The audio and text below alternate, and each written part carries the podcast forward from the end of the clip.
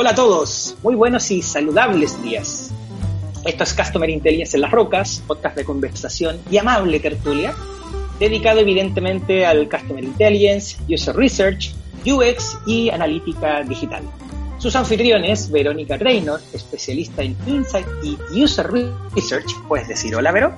hola, hola, hola. Estoy acá tomando un vinito que no corresponde con en las rocas, que sería un whiskycito, pero bueno, el, vinito cae mejor a esta hora que el whisky. Bueno, eh, Chile y Argentina aprueban, aprueban ese comentario. Bueno, ¿y quién les habla? Richard Johnson, especialista en analítica y optimización digital. Bienvenidos a nuestro segundo episodio, titulado Visión única del cliente para experiencias más inteligentes. Querida Vero, ¿cómo lo ves? Maravilloso, maravilloso. Este episodio surge de un artículo que escribiste que tiene como este mismo nombre o, similar.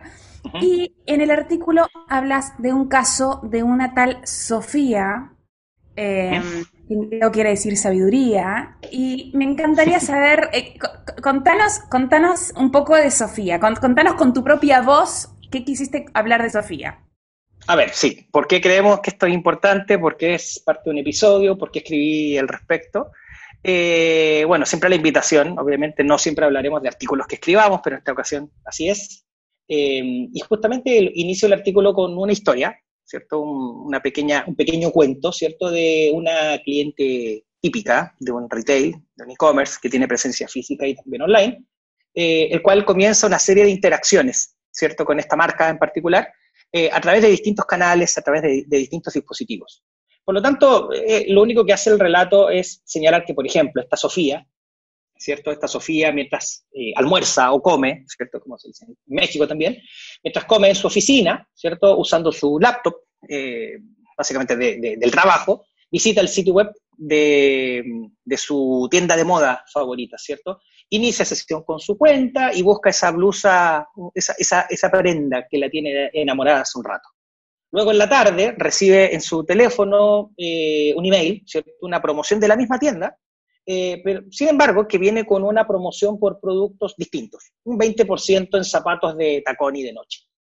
Y ya cuando llega la noche, toma su iPad y vuelve al sitio web de la tienda, solo que en este caso se encuentra en portada con eh, el destacado de, la nueva línea de moda para niños. ¿okay? Ella no tiene ni, no, niños, no tiene hijos, ni siquiera está casada.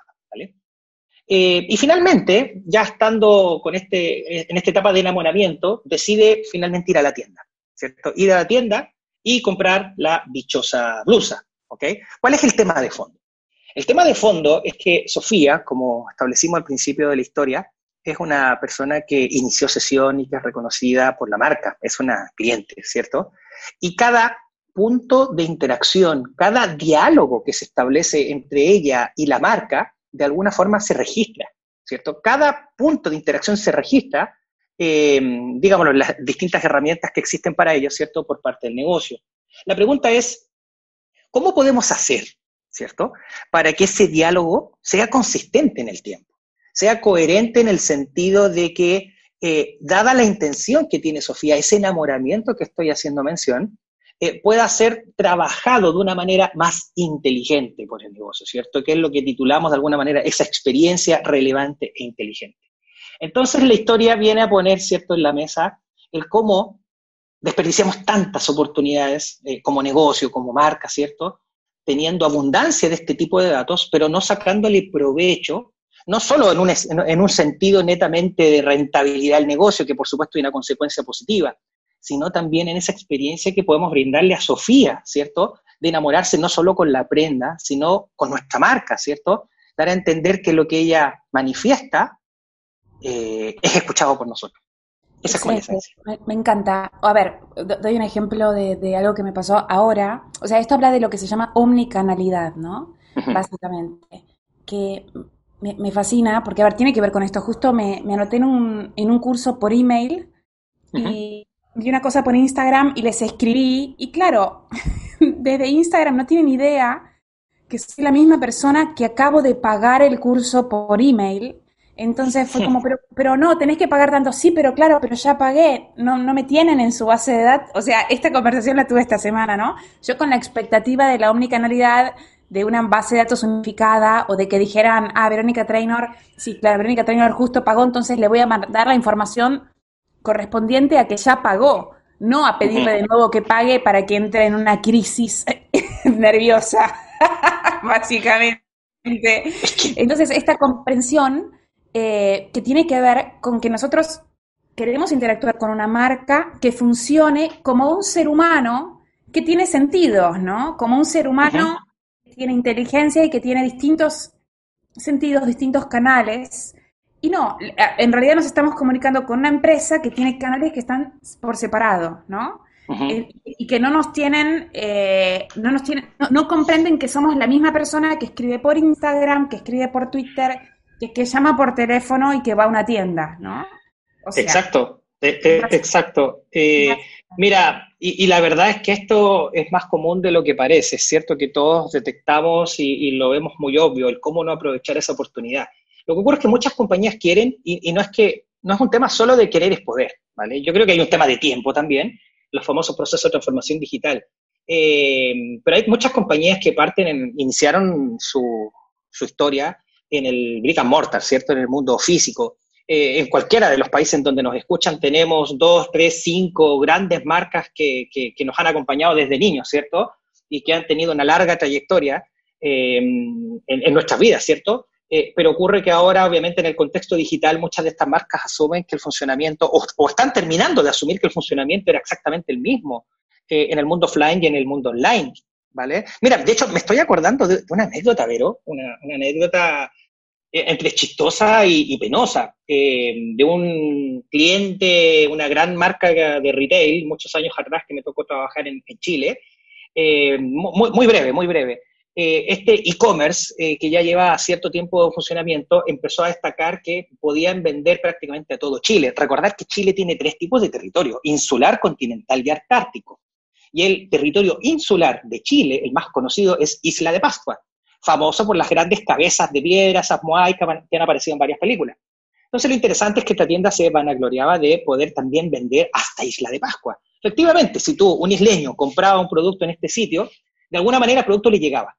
Donde venía lo paradójico, que las políticas de devolución de productos se aplicaban solo en tienda física. Solo en tienda física. Y adivina, no había ninguna tienda en la isla. Entonces, tú te comprabas unas tenis, unas zapatillas en la isla y no te quedaba, perdón la expresión, valiste. de alguna forma ya no había opción alguna de poder tener esa devolución o ese reembolso, porque evidentemente el negocio, pensando mucho en esa mentalidad más un poquito más prehistórica de, del comercio electrónico, no había considerado situaciones de este tipo. Entonces, es como dices tú, esta, esta, esta unicanalidad lo que pretende de alguna manera no es solo eh, comenzar a capturar datos de los distintos canales, sino también hacer que esa experiencia sea, como ya lo dije hace un rato, coherente. Claro, integrarlos, integrarlos, integrarlos. Sí, sí, de todo. La gran pregunta es, ¿cómo pueden hacer las empresas justamente para integrar toda esta información, todas estas interacciones por distintos canales. Perdón, al margen se, se, suele decir, pero bueno, a ver, es un tema de casi de léxico, ¿no? Se habla de multicanalidad versus omnicanalidad, ¿no? para, para criticar a las empresas que, que tienen, sí, un montón de canales, pero no están integrados, es multicanalidad. Y cuando ya logran hacer una, una cosa coherente, bueno, es omnicanalidad, ¿no? Eh, digamos, eh, es, es una forma de, una, una, forma en la que, en la que se distingue esta, esta inteligencia de integración versus no integración, ¿no? Pero bueno, la pregunta es, ¿cómo pueden hacer eh, las empresas justamente para integrar cada una de las interacciones de los clientes? ¿Qué, qué, pueden hacer? A ver, vale, eh, por supuesto, esto depende mucho del tamaño de la compañía, mucho del propósito que se tiene, ¿cierto? Em, también lo escribía por ahí en el artículo, pero eh, una de las cosas que debiésemos eh, poder tomar como iniciativa eh, es montar, montar algún tipo, a ver, en primer lugar hay una solución que es estratégica, ¿cierto? Definir un poco qué es lo que pretendemos hacer con la integración de datos, ¿cierto? ¿Cuál es el tipo de experiencia que queremos brindar? Pero mi respuesta también va por un lado un poquito más técnico, ¿cierto? Un poquito más tecnológico. Eh, hay una oleada de herramientas de integración de datos hoy día que comenzó mucho tiempo atrás, pero los famosos DMP, hoy día los CDP, ¿cierto? Que son plataformas de integración de datos, pero que de alguna manera y a distintos precios y a distintos eh, tamaños, hoy día le permite a un negocio poder em, centralizar, ¿cierto? Centralizar la data, toda, todo eh, ese input, ¿cierto? Toda esa captura de, datos que vienen desde eh, nuestra plataforma de marketing, desde nuestra herramienta de analítica digital, e incluso desde canales, ¿cierto? Como el call center, los chats o los chatbots que se están popularizando mucho, ¿cierto? Nuestro CRM. Es decir, todas las distintas distintos tipos de fuentes de datos que tenemos de nuestros usuarios, una de las primeras cosas que tenemos que poner en la mesa es poder centralizar esa data y hacer un proceso ideal, ¿cierto?, de unificación, que es lo que se llama Identity Resolution, ¿cierto?, que es básicamente poder asimilar toda esa información y ser capaces de reconocer que el usuario que estuvo preguntándome por call center, de hecho, tu caso, Vero, el caso que diste tú en ejemplo, es la mejor manifestación de este tipo de solución, ¿cierto? Reconocer que una persona que me habla por un canal ya ha tenido un historial en otro canal. Y no solo reconocer ello, sino también entender el contexto o lo que está buscando esta persona para satisfacer. Entonces, por ahora yo diría, eh, a partir de una estrategia, ¿cierto? Una estrategia de integración de datos, en primer lugar, es, lo esencial. Eh, tener, una sola visión del usuario es lo que te diría en primer lugar. No sé si te hace, te hace sentido a ti. Genial. ¿Y cómo una, una empresa, no sé, viene, no sé, viene justo esta, esta gente del curso donde yo me anoté? Eh, y dicen, bueno, ok, nos damos cuenta de que tenemos una comunicación un poco disociada, un poco esquizoide, y que no les damos, no les transmitimos tranquilidad a los clientes porque no los reconocemos. y hay un montón de cosas que no estamos pudiendo lograr eh, en función de esta falta de comprensión del cliente como una única persona. ¿Qué puede hacer esta empresa? O sea, ¿cuáles son los primeros pasos? ¿Qué, hace? ¿Te llama por teléfono? Hola Richard. Bueno, llama a, a, a Multiplica Intelligence, a nuestra empresa, obviamente. Pero, ¿cuáles son los primeros pasos? O sea, ¿cómo, cómo empieza? Sí, sí, mira, es que eh, de alguna manera yo partí hablando un poco de tecnología y hay que decir que este tema, todo lo que tenga que ver con data, eh, uno obviamente se imagina el software, se imagina la base de datos, etcétera. O sea, evidentemente hay un, hay un eje súper importante, lo que es herramienta. Pero ahora eh, está claro que eso no soluciona ningún problema. Eh, lo que realmente soluciona, eh, hay dos factores aquí elementales. Uno, evidentemente, las personas, ¿cierto? Los equipos de trabajo. Y en segundo lugar, los procesos. Ahí hay una triada, ¿cierto? Proceso, persona y tecnología que tienen que ir de la mano. y por sobre ello, nuevamente, el concepto de, estrategia. Hay compañías más pequeñas que tienen la ventaja de responder mucho más rápido a, a este tipo de diálogos con clientes, ¿cierto? De hecho, siempre me acuerdo el caso, el de Amazon, pero, pero el de Amazon cuando partió, cuando partió Amazon, ya Jeff Bezos él mismo salía a repartir producto en su camioneta, en su carro, cuando sentía la necesidad de satisfacer esa, esa experiencia. Una empresa pequeña puede hacer eso, ¿cierto? Em, lo que ocurre es que generalmente eh, ante la, la, habilitación de tanto canal, lo que perdemos es coherencia y consistencia en la comunicación, ¿cierto?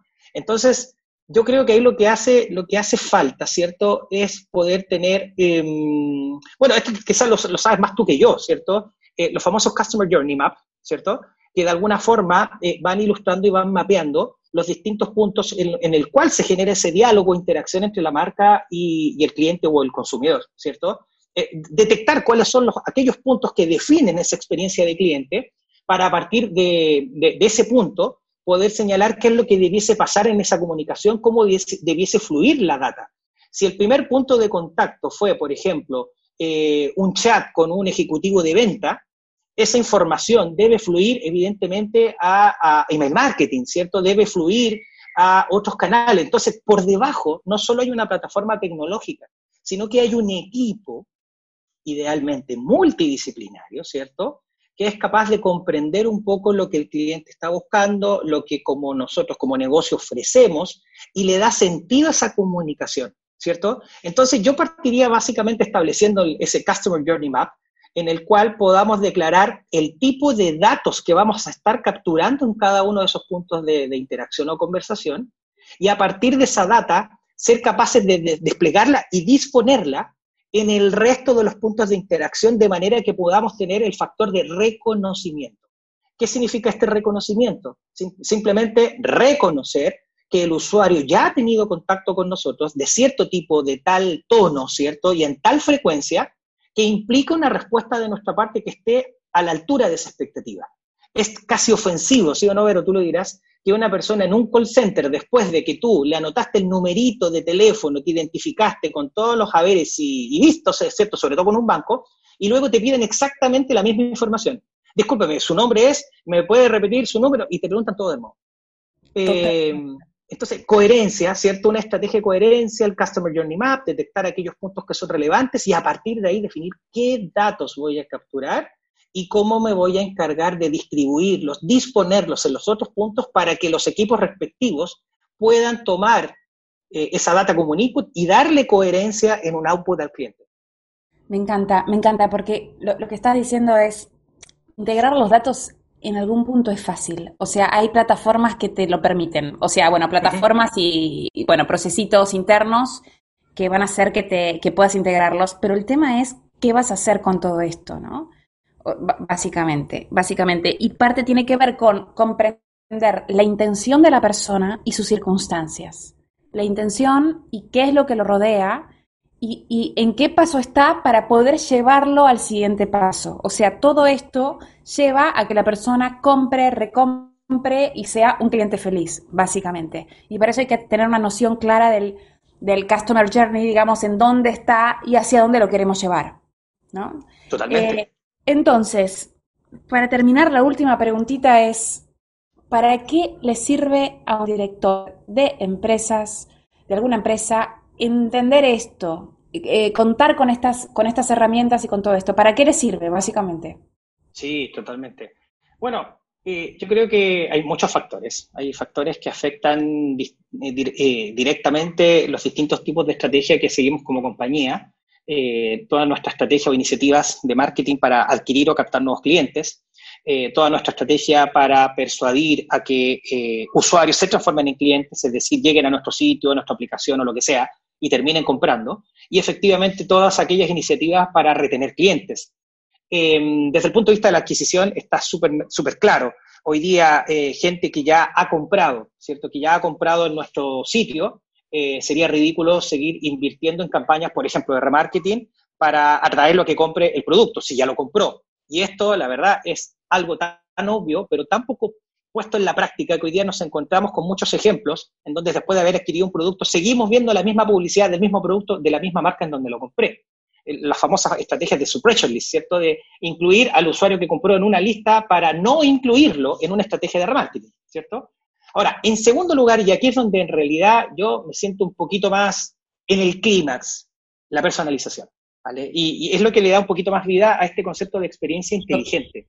Total, total. Sí, la, la, personalización, creo yo. Incluso, no lo digo yo, lo, dice gente más inteligente que yo, los famosos Juanito McKinsey, ¿cierto? los de la consultora McKinsey, por ahí establecen que básicamente solo el concepto de personalización en una compañía puede hacerte incrementar tu revenue entre un 10 y un 15%. La estadística la tengo por ahí, la encontraré y la tiraré, pero es algo que yo ya sé que es así.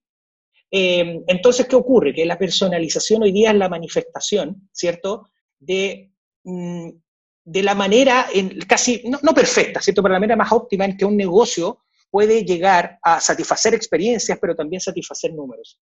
Fíjense que, el, fíjate el otro día hablaba con un, con un cliente y estamos hablando de los distintos tipos de personalización que encontramos en un sitio. Un sitio que está comenzando con la personalización, y esto lo vemos, métanse a cualquier portal de un retail grande en su país, cualquiera y van a darse cuenta que los productos pueden variar entre una sesión y otra, no tanto por mi experiencia, sino, sino más bien por, por aspectos más generales. Por ejemplo, productos más vistos, ¿cierto? Esta es la lista de todos los productos, los más vistos. Segunda columna, esta, o segunda fila, esta es la lista de los productos eh, más comprados. Y esta es otra lista de productos que se compran con otros que, que, que son los que más se ven. Si te das cuenta, es una personalización, pero es rara, una personalización no basada en mi comportamiento, sino una personalización del mismo sitio que cambiará tres, cuatro, cinco veces a la semana. Pero luego está la personalización en contexto. Y es la mínima personalización que un sitio empieza a capturar hoy en base a tu comportamiento. Si tú navegaste en dos sesiones previas, por ejemplo, por artículos tecnológicos, probablemente te encontrarás productos tecnológicos recomendados en tu tercera visita.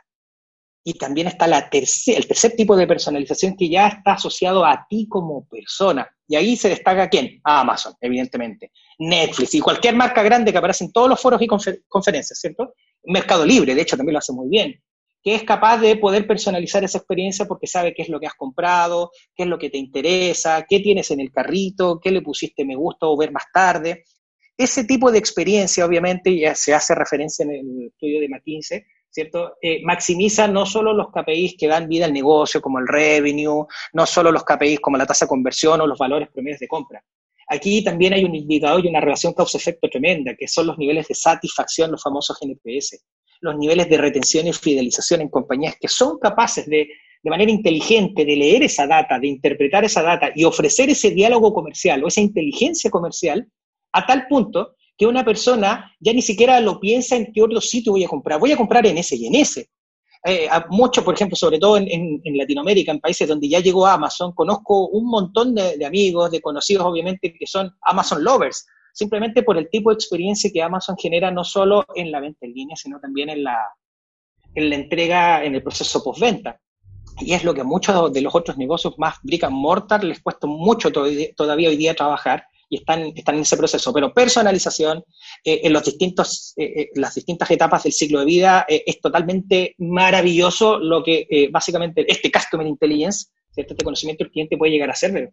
Sí, es, es, es interesante porque en realidad como que la inteligencia justamente, la inteligencia del servicio al cliente, tiene que ver con volver a la tiendita donde el, vendedor te conocía, ¿no? Donde, donde, el restaurancito, a mí me pasa todavía, claro. o sea, gracias a los dioses me pasa, de ir al restaurante donde voy siempre y que venga el mesero que ya me conoce, que me diga, pero sin gluten hay esto, porque ya sabe el mesero que no como gluten. Genial, genial, te, conoce, te sabe, ¿sí? Exacto. Me conoce, me conoce. Esto te va a gustar, esto no, esto te va a caer bien, esto no. Porque me conoce de la cantidad de veces que fui, me reciben con mi nombre, entienden de mí. Y esto me hace acordar al supermercado Wong en Perú, que lo abrió el señor Wong en su momento, un señor japonés que ayudaba a la gente a, meter eh, las bolsas de, comida en, el, en, el, en, la, en, la, cajuela, en el baúl del, del auto, del carro. Eh, y hoy por hoy, cuando estás en el supermercado y es tu cumpleaños, ¿sabes que cuando pasas la, tu tarjetita de cliente por la caja, si es tu cumpleaños, suena en los, en los parlantes el feliz cumpleaños? Y tipo, de repente todos empiezan a cantar tu cumpleaños porque la tarjeta sabe que es el día de tu cumpleaños y de hecho pasás por la por un mostradacito y te regalan un pastel. O sea, pero, pero, pero, pero, pero, pero, dime, dime una cosa, ¿cómo te hace sentir eso? Eh, pero, y bueno, básicamente me lleva te lleva a esto, qué sé yo, a la, casa de tu abuela te lleva. Pero esto me hace acordar a la película Ratatouille. ¿Te acordás de la última escena de Ratatouille? Nosotros que somos padres. Sí, claro, claro, claro. El no sé cuánto. 75 veces. La escena donde, donde, el, donde el señor, donde este tipo, que no me acuerdo cómo se llama, eh, come el, el Ratatouille y, y vuelve a, a su casa con su mamá. Exacto. O sea, esto es lo mismo. Es, se puede al supermercado, se acuerdan de mi cumpleaños, me festejan por los parlantes de todo el supermercado, la gente dándose vueltas, eh, saludándome y encima paso por el mostrador y me regalan un pastel. O sea, hello, vuelvo a casa. Esta es mi casa, ¿no? Exacto. Esta es mi ¿Cuándo casa. Fue eso? ¿Cuándo, ¿Cuándo fue eso? Perdón, solo una pregunta. ¿Cuándo bueno, yo, yo lo viví en Perú, esto hace hace cuatro o cinco años, pero calculo que siguen, calculo que siguen. querida, querida, pasaron cinco años y sigues comentándolo. Eso es una experiencia, eso es una experiencia memorable. Y claramente no fue antojadizo, no fue espontáneo, no fue que a alguien se le ocurrió que ese día, mira, Vero, no, por detrás hay un trabajo importante. Por debajo, justamente, hay alguien que ideó en este paso, en esta etapa, tiene que funcionar así, y la experiencia no solo fue memorable, sino que funcionó perfecta. Es, es, que es tremendo. Esto es detectar qué es lo que funciona en la experiencia llamémosla offline, y trasladarlo a una experiencia mucho más compleja, omnicanal, digitalizada, pero poder enganchar cuál es esa esencia para poder llevarla a esta cosa compleja y programada, pero para poder hacer esta experiencia programada humana. Y ahí casi que vuelvo a, nuestro eslogan en, en, Punto Lab, digamos, en, Multiplica Insights, que es hagámoslo humano. Y tiene que ver con eso. En medio de la industrialización, en el medio del crecimiento, del escalamiento, logremos tratar traer estas cosas que hacían la experiencia humana del señor Wong, traigámoslas, aunque, aunque ahora ya miles de clientes, básicamente, ¿no? miles de clientes y una estructura que reemplazó al señor Wong. Pero que esta estructura siga manejando esta humanidad que, manejaba Wong, básicamente, ¿no? Yo, creo que, yo creo que lo terminaremos hablando en, futuros episodios, porque acá estamos hablando del resultado final, ¿cierto? Es como el final de la película, o como ver la película, ¿cierto? Eh, lo importante es, ok, Richard, pero me convencieron, súper interesante lo que están diciendo, pero no saben el no voy a decir el parto, voy a el parto o la circuncisión que esto significa en una compañía, que esto realmente resulte. Por supuesto que es jodido, súper jodido, y de hecho por debajo, me imagino, porque me ha tocado verlo también con clientes, que no es, esta iniciativa fue una en particular, pero imagínate cuántos, cuántas decenas, docenas de ideas se tienen hoy y que se tienen que poder priorizar para saber cuáles creemos que van a tener un mayor impacto en el cliente. Porque ese saludo de cumpleaños potencialmente no te hizo comprar más ese día. Probablemente no compraste más porque te saludaron, o quizás sí, no lo sé. Pero ahí viene el tema. Quizás es una mirada un poquito más mediano largo plazo, ¿cierto? Que aspira no tanto al, al, ticket inmediato, sino a una experiencia, como ya lo decíamos, memorable, ¿cierto? Que espera que tú vuelvas por razones que pasan ya en lo emocional. ¿Te das cuenta, no? Es la construcción de una relación. Exacto, tal cual. E, e, ese diálogo que construye relación y genera confianza. Total. Total. Querida, se nos fue, creo que se nos ultra fue el tiempo. Pero qué maravilloso poder hablar, básicamente, nuestra tertulia, la palabra que usaste al inicio, me encantó. Bueno, eh, nos vemos en el próximo, pero algo interesante, que es que si quieren, los que nos hayan escuchado, escribir por, por Twitter o por lo que sea y contarnos, por un lado, darnos feedback de qué les gustó, de qué podemos mejorar, eh, y por otro lado, decir, me encantaría que hablen de esto, bienvenido sea, así esto lo hacemos participativo y, y, desde las inquietudes de todos, básicamente. Eh, ahí pondremos eh, nuestros twitters. El tuyo es Vero Trainer, ¿no? Arroba Vero Trainer. Es correcto. perfecto. Y el mío es más difícil, arroba R Johnson H. Y también estamos en LinkedIn, así que por ahí nos consultan, nos abuchean, nos aplauden, lo que quieran. Pero dennos diálogo, dennos diálogo. Construyamos una relación. Construyamos una, construyamos una relación, tal ya querida, señores, señoras, amigos todos, Manténganse saludables, distancia social y vivamos. Y hasta el próximo episodio. Hasta el próximo episodio.